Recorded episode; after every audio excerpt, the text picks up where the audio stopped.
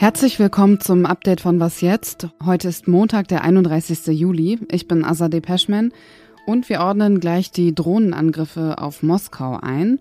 Und wir beschäftigen uns mit einem politischen Projekt, das schon ein paar Jahre zurückliegt, die Pkw-Maut. Redaktionsschluss für diesen Podcast ist 16 Uhr. In der Nacht zu Montag wurde die Region Bryansk, das liegt in Westrussland, in der Nähe der ukrainischen Grenze, eine Polizeistation mit einer Drohne getroffen. Dem Gouverneur der Region zufolge, Alexander Bogomas, habe es keine Opfer gegeben. Die Fenster und das Dach des Gebäudes seien jedoch beschädigt worden. Das ist auch nicht der erste mutmaßlich ukrainische Drohnenangriff aus den letzten Tagen. Es gab in den vergangenen Tagen mehrere Drohnenangriffe in Moskau. Das hat auch der außenpolitische Korrespondent der Zeit, Michael Thumann, mitbekommen. Hallo Michael. Hallo Azadeh.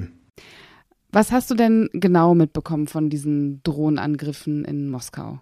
Naja, von dem einen hätte ich eigentlich wirklich was mitbekommen müssen, weil die Drohne, die abgeschossene und die Drohnenreste gingen gar nicht so weit von meiner Wohnung in Moskau nieder. Äh, das hängt aber wiederum auch damit zusammen, dass gar nicht so weit von meiner Wohnung das russische Verteidigungsministerium liegt. Und das ist natürlich ein Ziel äh, für diese Drohnen, wer immer sie dann am Ende abschießt. Aber ich habe tatsächlich sehr wenig mitbekommen und das hängt wiederum damit zusammen, dass Moskau natürlich A groß ist und äh, B voller Häuser steht und dass auch selbst Explosionen dann einfach im Häuserdschungel gar nicht so weit zu hören sind, äh, wie man das in einer kleineren Stadt hören würde. Wie stabil ist die russische Luftabwehr? Eigentlich ist sie ausgestattet mit den wirklich weltbesten Abwehrraketen, die russischen S-400 und S-500 Abwehrraketen sind sehr, sehr gut, aber Drohnen sind halt eben viel schwerer zu treffen, weil sie niedriger fliegen weil sie manchmal von den Radars nicht erwischt werden.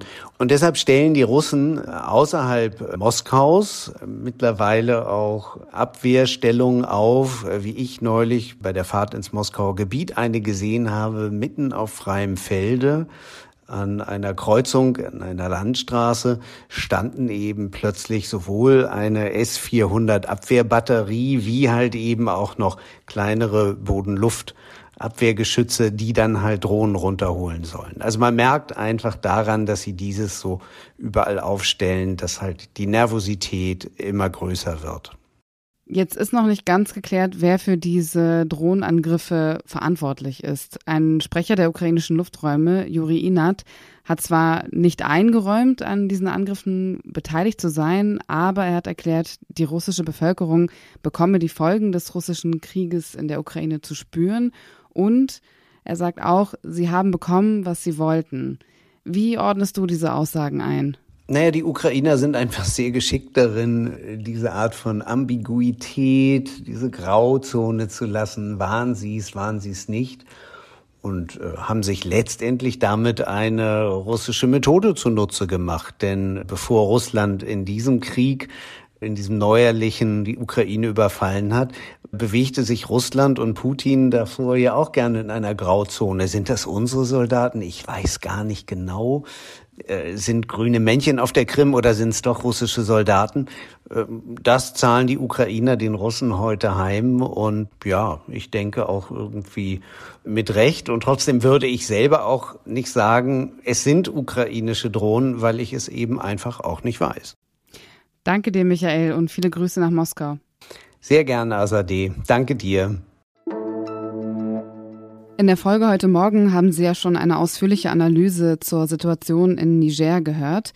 Die westafrikanische Staatengemeinschaft ECOWAS hat die Gewalt verurteilt und gefordert, den nigrischen Präsidenten Mohamed Bazoum freizulassen. Auch die Europäische Union stellt sich hinter die Forderungen der westafrikanischen Staatengemeinschaft. Sie unterstützt alle Maßnahmen, die die ECOWAS als Reaktion auf den Staatsstreich ergriffen hat und wird sie rasch und entschlossen fördern. Das hat der Außenbeauftragte der EU, Josep Borrell, heute mitgeteilt. Außerdem drohte die EU im Falle von Angriffen auf diplomatische Einrichtungen mit Vergeltungsmaßnahmen. Der Außenbeauftragte hat sich gegen den Vorwurf gewehrt, die EU würde sich von außen einmischen. Es gehe darum, dass der bei Wahlen zum Ausdruck gebrachte Wille des nigrischen Volkes respektiert werde. Kommen wir nun zu einer politischen Diskussion, die fast so alt ist wie ich selbst, die Pkw-Maut. Seit 1990 ist sie Thema. Zuletzt hat sich der ehemalige CSU-Verkehrsminister Andreas Scheuer der Herausforderung gestellt. Die Idee, Ausländerinnen sollen auf Deutschlands Autobahnen eine Gebühr zahlen. Für Deutsche sinkt durch die zusätzlichen Einnahmen die Kfz-Steuer. Das ist rechtswidrig, da diskriminierend, lautete das Urteil des Europäischen Gerichtshofs im Jahr 2019. Zu dem Zeitpunkt hatte Andreas Scheuer die Verträge allerdings schon unterschrieben. Der Bund muss deshalb 243 Millionen Euro Schadensersatz an den ursprünglich vorgesehenen Betreiber zahlen. Ich verstehe den Unmut auch über dieses Projekt und die Entwicklung dazu. Fakt ist aber, dass wir rechtens gehandelt haben. Wir haben Vergaberecht und Haushaltsrecht eingehalten. Das sagte Scheuer am Rande des Untersuchungsausschusses zur Pkw-Maut-Affäre vor über drei Jahren. Dass Scheuer rechtens gehandelt haben soll, das sieht der jetzige Bundesverkehrsminister der FDP, Volker Wissing, ein wenig anders. Er wird ein externes Gutachten in Auftrag geben. Das sei letztlich keine politische Frage, sondern eine rechtliche. Dazu müsse das Maß der Fahrlässigkeit untersucht werden, erklärte Wissing. Damit möchte er feststellen lassen, ob es eine Möglichkeit gibt, Regressforderungen gegen Scheuer zu prüfen. Das heißt, ob der ehemalige CSU-Verkehrsminister Andreas Scheuer für den Schaden haftbar gemacht werden kann.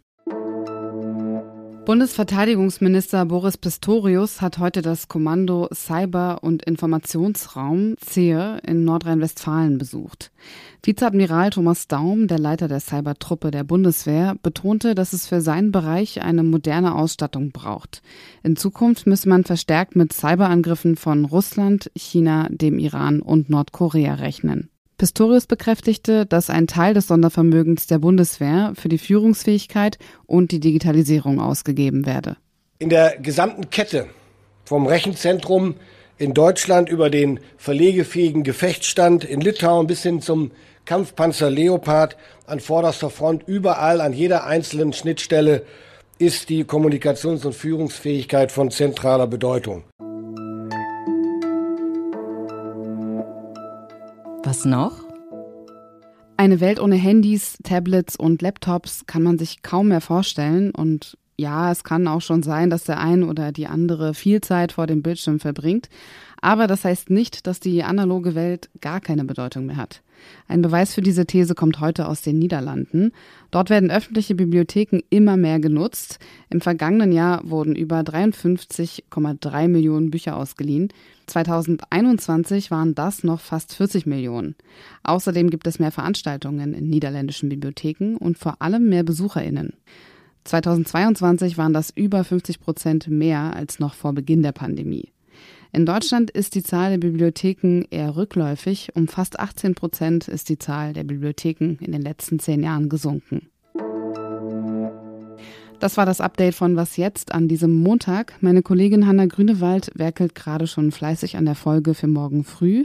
Ein Thema darin wird sein, warum der Aralsee austrocknet. Ich bin Azadeh Peschman. Ihnen einen schönen Abend.